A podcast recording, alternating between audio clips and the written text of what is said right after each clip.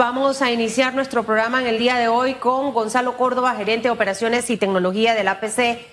Se reduce el número de tarjetas de crédito, tema que capta inmediatamente mi atención, porque en esta pandemia, ingeniero, lo que ocurrió es que muchos bancos te ofrecían tarjetas hasta por debajo de la tierra. No sé cuántas veces en mi caso recibí llamadas, no sé, Félix, usted que me está viendo y me está escuchando, pero lo cierto es que mucha gente también perdió sus empleos, o, perdió los ingresos, se quedaron con un solo empleo cuando tenían de repente dos. Eh, háblenos un poquito de esta reducción, o sea, en comparación a otros años y a partir de cuándo se empieza a dar este bajón en cuanto las tarjetas de crédito. Gracias por estar con nosotros. Eh, sí, muy buenas. Eh, mira, como tú mencionas, efectivamente, en el 2020 teníamos cerca de 750 mil tarjetas al día de hoy, en agosto de, este año, tenemos 657 eh, mil tarjetas. Eh, lógicamente, por, los efectos de la pandemia, eh, las personas tuvieron que hacer un mejor manejo de sus finanzas, cosas en donde nosotros hemos estado muy involucrados y hemos estado dando asesoría a los consumidores, porque usualmente las personas utilizan las tarjetas de crédito como si fuera una extensión de su salario. Y las tarjetas de crédito son una herramienta financiera que nos puede apoyar cuando tenemos una emergencia y no debería ser utilizada como, como extensión de salario. Entonces, eh, cuando se hicieron, eh, cuando se definieron los préstamos modificados, los bancos se estuvieron eh, reuniendo con los consumidores para tratar de minimizar o ver cómo podían hacer un, un mejor arreglo de las finanzas de esos consumidores, de los que fueron a los bancos a, buscar ese tipo de ayuda. Entonces, en algunos casos, y esto lo permite la ley que maneja o que regula las tarjetas de crédito, que es la ley 81 del 2010, en donde te permite, por ejemplo, convertir una tarjeta de crédito a un préstamo personal. Claro. Entonces, eso o sea, fue algo de ingenio también de los bancos de ver cómo podían ayudar a sus clientes eh, con respecto a este tema. Eh, si, si hablamos de tarjetas de crédito con esa reducción de 750 mil a 657 mil, no sé si el mismo fenómeno ocurrió referente a los préstamos personales o, préstamos de hipoteca. O sea, ¿hubo un incremento, se mantuvo o bajó? Ok, en general hemos tenido incrementos en los diferentes rubros de, préstamos. En los préstamos personales han habido incrementos, en las hipotecas han habido incrementos. Eh, y lo que sí hemos podido notar también es que ahí se ha incrementado en dos, dos puntos aproximadamente la morosidad si la comparamos del 2020 al 2022. Hay más morosidad. Hay, hay dos puntos más de morosidad. Por ejemplo, en el 2020 teníamos eh, cerca de 4.5 en, en, el sector financiero bancario y ahora se incrementó a 6.5. Entonces, esos dos puntos sí han, eh, nos indican de que ha habido una restricción en el pago de los consumidores a los sectores financieros. ¿Esa, restricción o ese atraso es grande, es mediano o, es pequeño? O sea, eh, ¿cómo, está pagando en realidad la gente esos compromisos? Al final, ok, eh, el mensaje claro, bajan las tarjetas, pero sabiamente lo que hizo mucha gente es, saco un préstamo personal, pago la tarjeta y quedo pagando el préstamo y quizás hasta una platita me quedó para algo. Entonces, por eso quizás el incremento. Y aquel que estaba con, miras de comprar su casa se arriesgó, la compró y cancela la tarjeta de crédito para quedarse efectivamente con un solo pago. Sí, mira, eso es una, como tú lo mencionas, eh, están los, los, arreglos de pago, están las reestructuraciones de los, de, los, de los créditos y estas son diferentes opciones que tienen los consumidores para acercarse a los bancos y arreglar cualquier tipo de inconveniente que tengan con los créditos. Eh, y nuestra recomendación siempre ha sido, vayan a los agentes económicos, hablen con ellos, díganle cuáles son sus problemas, porque la gente también se ha restringido de ir a donde ellos y entonces por eso es que se está incrementando su morosidad. Y la intención no es que los bancos se queden ni con los autos ni con las viviendas. Ellos no son unas bienes raíces que van a tener N cantidad de, casas que no las pueden manejar ni, ni las pueden mantener. La idea no es quitarle la casa a, los consumidores, simple y sencillamente ayudarlos a ordenar sus finanzas de manera de que no los impacte y que estén con, eh, con algo de morosidad en sus finanzas. Ha disminuido la cantidad de tarjetas de créditos, tal como usted lo menciona, e, en el último año, por aquí tengo la data también de la APC con relación a los saldos traducidos en millones de dólares en tarjetas de créditos desde el año 2019. Según la APC, en esta estadística que nos proporcionan al público, en el año 2019 hasta agosto había un saldo de 2.540.000 dólares, en el año 2020 2.571.000 dólares. En el año 2021, escuche bien, 2.503.000 dólares, pero en este año, hasta el mes de agosto, 2.370.000 balboas. Es decir, que paulatinamente se ha visto una reducción en el saldo en cuanto al universo de las tarjetas de crédito que existen actualmente. Sí, correcto. Y la, disminución en los saldos es debido a que hay menos tarjetas en el mercado. Eh, y como mencionamos, la tarjeta es muy importante. Y yo te doy un ejemplo. Eh, una vez me tocó eh, llevar a mi papá al, hospital y el hospital me pidió que tenía que tener un depósito muy alto, no voy a decir los números, pero era, un, que tú no lo cargas en el bolsillo en ese momento y la tarjeta de crédito te ayuda en esas eventualidades.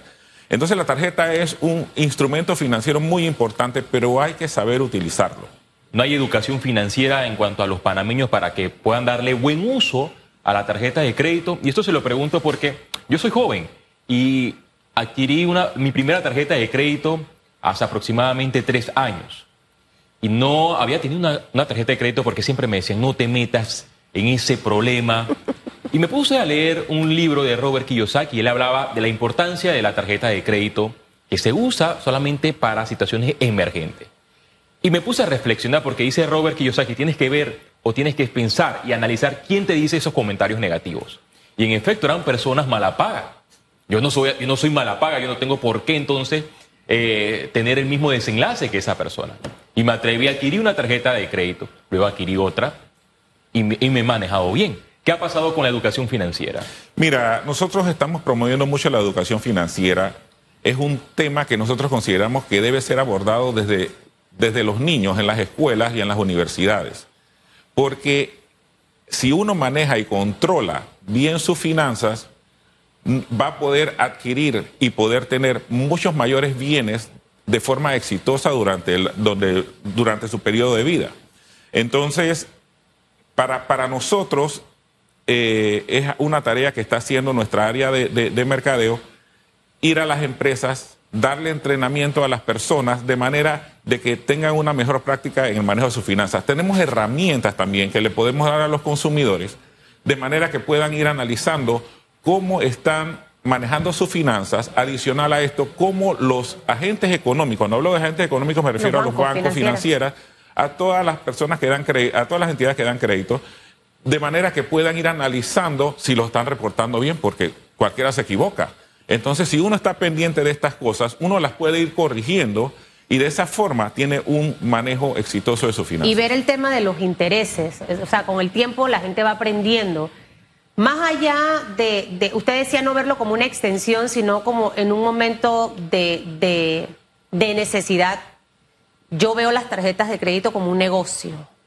Para mí, yo soy mujer de que esto me tiene que dar para atrás.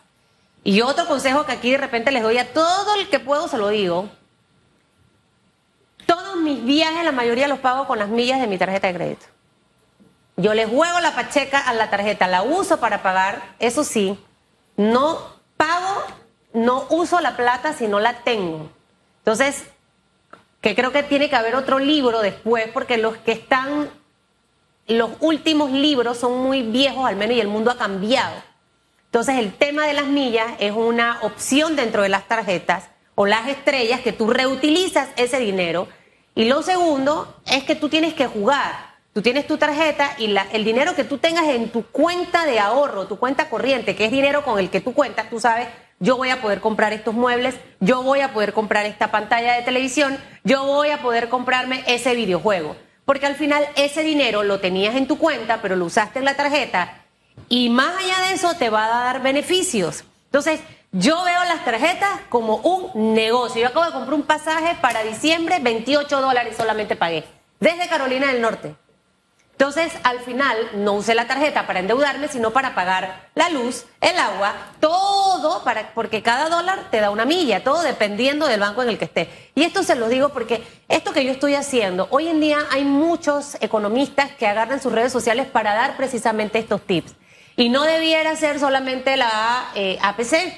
Siento que a nivel de nuestra eh, educación, eh, esto debe ser incluido. Yo no sé cómo lo usted. En, mi época de niñez, yo tengo 46 años, ingeniero, yo ahorraba en la escuela con mi libretita de ahorro. Entonces yo sabía, tengo dos dólares, yo voy a meterle 1.50 y me como 50 centavos hoy en la merienda. Pero yo sé que a fin de año yo voy a tener tanto y me voy a poder comprar los patines o voy a darle a mi mamá para que me termine de completar la bicicleta. Nosotros perdimos eso, esa cultura del tema de ahorrar y ahí había parte de educación financiera. Obviamente en aquella época el tema de las tarjetas de crédito no era el boom. Entonces, la educación tiene que tomar algo sobre esto. Cuando me conviene un interés de una casa, si está cinco, si está cuatro, si está tres, y te ofrecen voy a tener los dos primeros años tres, pero en, en dos años te va a subir a cinco. Eso no es negocio, porque después usted va a tener que pagar más. Entonces son estas cositas que al final eh, siento que como país debemos hacerlo. Eso va a ayudar a que la gente pague sus impuestos en ADGI, que pague sus impuestos en, el municipio, porque al final nada más no es el tema de tarjetas de crédito y préstamos de banco, hay que pagar escuelas, hay que pagar un montón de cosas. Entonces, la gente siento que a esto no le presta importancia y yo no sé hasta dónde una mala referencia de crédito afecta eh, e-, ese futuro financiero de una persona. O sea, ¿te marca o no te marca? Eh, yo puedo entrar a la PCA, bueno, sí, voy a, darle este crédito, pero cuán importante es mantener ese historial normal para poder tener opción de que me sigan prestando y que yo pueda hacer otras cosas. Sí, mira, el, historial de crédito es muy importante para todas las personas. El historial de crédito es, debe ser mantenido de una forma eh, estable, porque como tú mencionabas, de ahí yo voy a, e, eso me va a ayudar a conseguir una, vivienda, me va a ayudar a conseguir un carro, me va a ayudar a pagar inclusive los estudios de mis hijos. Entonces, nosotros debemos velar de que el historial de crédito esté lo más sano posible. Eh, muchas veces eh, a lo que es la PC le, endirgan la responsabilidad de, si la persona o no le, otorgan los, los créditos, pero pero realmente el consumidor es el que deja de pagar. Simple y sencillamente nosotros estamos reportando el comportamiento de ese individuo. O sea que sí, actualmente esa opción está para todas las, entidades que, que, den algún tipo de, financiamiento. Ajá, y es importante también que no todas las, las, las entidades financieras tienen el mismo apetito de riesgo. ¿Qué quiero decir con esto? Que tú puedes ir a un banco que te rechace, pero puedes ir a otro banco y te da el crédito. O sea que depende de las políticas de crédito de cada entidad en donde te definen si asumen tu riesgo o no asumen tu riesgo. Pero si yo soy una persona que siempre estoy velando por la salud de mi reporte financiero, eso va a ayudar a que siempre tenga las puertas abiertas. ¿Y la gente puede entrar directo? O sea, yo puedo, yo puedo entrar directo, se lo pregunto porque hace un par de semanas, por lo que le decía, yo tuve que llamar eh, a alguien en un banco para que me hiciera ese favor y pusiera como que yo estaba optando por consultar un préstamo porque no sabía. No sé si a través de la web, si uno tiene que tener un código, o sea, cómo es eso, porque obviamente son datos que ahora con la ley esta de protección de datos no sé hasta dónde esa información puede ser tan compartida.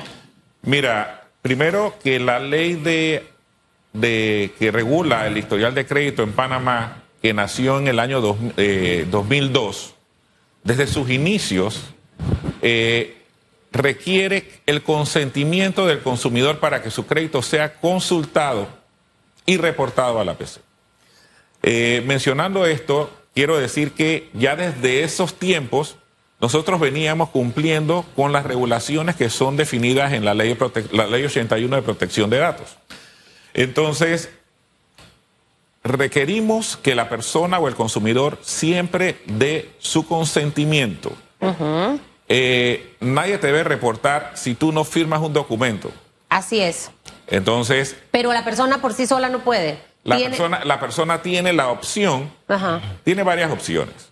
Una opción que es gratuita, que por ley tenemos que brindar, que es que nosotros tenemos el reporte de crédito físico impreso y es gratis. La persona Y eso puede- hay que irlo a buscar a eso hay, cualquiera. eso hay que ir a Metro Mall, a nuestras oficinas. Puedes ir a Albrook. Tenemos unas oficinas en, en el- el 99 de San Mateo, en Chiriquí. Tenemos oficina en Penonomé, en Acodeco. Y tenemos oficina en, en Chitré, en Acodeco. En donde gratuitamente le podemos eh, entregar su reporte de crédito. Ahora, tenemos herramientas eh, tecnológicas que las puedes ver ya sea en una computadora utilizando eh, a través de una página web, tuintelidad.com, y un app que está ligada a esa aplicación en donde las personas que se afilian por un módico, módico costo de 12.99 y no tienes que ir a Albrook ni a Metromall. 12.99 que al año. Al año. Ah, ya, ok. O sea, estamos hablando... Un dólar por mes, casi. Eh, casi. Entonces, este tipo de herramientas te permiten en cualquier momento hacer una va- validación y verificación de tu crédito. Y mi recomendación siempre ha sido de que deben verificarlo por lo menos dos veces al, al mes, de manera de que ustedes puedan verificar que le están reportando los datos como son. Sí. Señor eh, Gonzalo, una de las quejas que he escuchado y que son muy frecuentes eh, de conocido es que muchos de ellos tienen deudas en un banco específico con relación a la tarjeta de crédito porque la han usado mal. Y pese a que la han usado mal, el mismo banco los llama, los acosa para ofrecerle otra tarjeta de crédito. Porque hay bancos que tienen esa política que a sabiendas que su cliente es mala paga, insisten en otorgarle más préstamos, más tarjetas de, de créditos. Ok, digo, eso es parte de la educación financiera. Una persona que sabe que está teniendo problemas con una tarjeta de crédito y que no la está pudiendo pagar, no debe conseguir otra tarjeta de crédito. Debe ver cómo hace para poder minimizar ese, ese saldo que tiene esa tarjeta de crédito y de esa forma mantener su, su tarjeta de crédito. Porque como les mencioné, la tarjeta de crédito en, en, en momentos críticos nos ayuda, pero debemos saberlo usar. Eh, y como mencionó, mencionó Susan Elizabeth, es muy importante que cuando tú haces una, hace- usas la, tarjeta de crédito, lo que, lo que debes hacer es pagarla al mes siguiente. Mantener el, el, Miren, yo me meto a la banca en línea y yo veo disque saldo cero, intereses cero. Soy feliz. Entonces, usted al final tiene que saber cuándo es el corte de su tarjeta. Después de este día le van a generar intereses. O sea, al, al final, mire, hasta coloque alarmas en el, en el celular. Eh, y las personas que han tenido malas experiencias, porque eso también ha pasado, ya de los errores uno aprende, señor Gonzalo. Es parte de. El, tema, el, tema financiero, y lo aprendí hace muchos años cuando, cuando empecé a trabajar. Yo decía, no, es que a mí no me gusta endeudarme. La verdad es, tengo que- yo no compro nada crédito, zapato, cartera, mi amiga, y que tú eres de lo peor. No me gusta. No me gusta deberle a nadie. Me gusta acostarme tranquila sabiendo que no hay deudas por ahí guindando. Eh, pero entendí que los préstamos son necesarios porque al final del camino tú mañana pasado vas a comprar un carro, vas a pagar una casa, quieres comprar una casa y necesitas ese respaldo crediticio para que los bancos puedan optar si te dan un préstamo o no. O sea, la gente tiene que perderle ese miedo de que eh, tener préstamos, tarjetas y demás, eso es malo, es negativo, como los amigos de Félix que lo asustaban. O sea, mientras usted se sepa manejar, todo va a avanzar correctamente. Así de simple. Mira, a mí siempre me dijeron de- desde chico, pedir prestado no es malo, malo es no pagar. Entonces, cuando uno hace, uno solicita un crédito, tiene un contrato de por medio y hay una promesa de pago. Entonces uno tiene que cumplir su obligación. Nosotros hicimos un acuerdo y tenemos que cumplirlo. La APC maneja cifra de cuántos bancos han sido demandados por el tema de cláusulas abusivas o incumplimiento en el contrato. Y esto se lo pregunto porque recientemente la Codeco dio a conocer que demandó a un banco de la localidad en vista que había comprobado supuesto incumplimiento con relación al contrato de tarjetas de crédito. Y dos, ¿qué mensaje usted le puede, como especialista, le puede mandar a, los ciudadanos que están pasando por esto, que perciben un incumplimiento por parte de los bancos? ¿Cómo pueden verificar en base al contrato este incumplimiento? Sí, eh, yo estoy anuente a, que la Codeco está haciendo sus gestiones para velar por la garantía de los consumidores. Eh, esos datos específicos no los manejamos, eso lo maneja la, Codeco. Y como tú mencionas, hay métodos o procesos para que cuando un consumidor sienta que un agente económico no les está cumpliendo con los reportes correctos o la información correcta, ellos pueden apersonarse a la Codeco, presentar eh, su reclamo y ellos se van a encargar de hacer las verificaciones pertinentes y si el consumidor está en lo correcto, esa información es corregida. O sea, tienen los mecanismos y eh, las herramientas para poder corregir cualquier tipo de error que ellos consideren que Lo que debiera pasar es que todos esos procesos sean rápidos. Eh, eh, acercarse a una, una, sucursal, a una, no sé cómo le llaman, a Codeco, ¿cómo le llama? es complicado y difícil y a veces hasta el personal no tiene la orientación adecuada. Señor Gonzalo, ¿por qué usted no se lleva la tarea a ver? No sé por qué, eh, eh, no, ojo, el, costo es bajo, pero si el app estuviera de una manera gratuita para que la gente pueda empezar a ver, ¿eso no se puede hacer?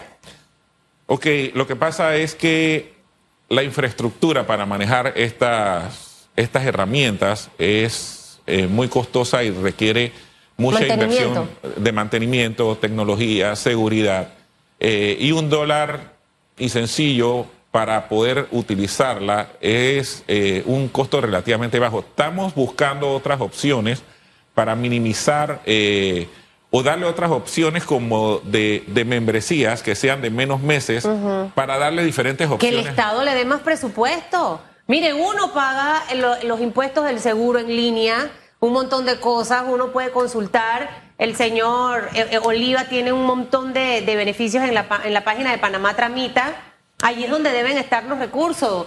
Es una manera, mire, si esa app es gratuita eh, para eso y ustedes incluyen ahí tema de docencia, créanme que hay una contribución. Llévenselo para ver, ahí, a ver si convence a los espectaculares señores diputados de la Asamblea fabulosa y majestuosa de este país para que le den un presupuesto ahí especial para eso. Sí, bueno, realmente nosotros somos una Y más sucursales. Mire, yo voy a hablar por usted para que no se meta en problemas. Instituciones como estas es, en realidad las que necesitan los presupuestos para que usted pueda hacer una buena inversión en educación, como, como se debe, para que pudiera tener kiosquitos, así como el Tribunal Electoral, usted va a un súper y usted mete y ahí sale el certificado, eh, obviamente con todas las medidas estándares de seguridad, pero, pero son instituciones que son necesarias y que creo que juegan un papel fundamental en la vida del panameño y que se merecen esa atención presupuestaria, señor presidente y ministro Alexander. sí, solo para, aclarar que eh, APC Buró, es que realmente no, nos llamamos, nos conocen como APC, pero somos APC Buró. Buró. APC Buró. Nosotros somos una empresa que no, no, no somos del no estamos eh, relacionados con, el gobierno, somos una entidad privada. Inclusive cotizamos en bolsa. Mm. Entonces. o sea que el presupuesto de ustedes es de ustedes. Es de nosotros y todo lo que tenemos que hacer lo tenemos que hacer con el presupuesto que tenemos interno. Ah, no, pobrecito, ya. por, eso, por eso es que tiene el costo. Vamos a, conseguir eh, diferentes tipos de suscripciones que van a ser más económicas con menos meses de utilización, de manera que podamos aportar para que las personas que no tienen los 12.99 y puedan tener otro tipo de opciones. Y que hay un, tipo, de descuento para los que pagamos con tarjeta de crédito en esa suscripción.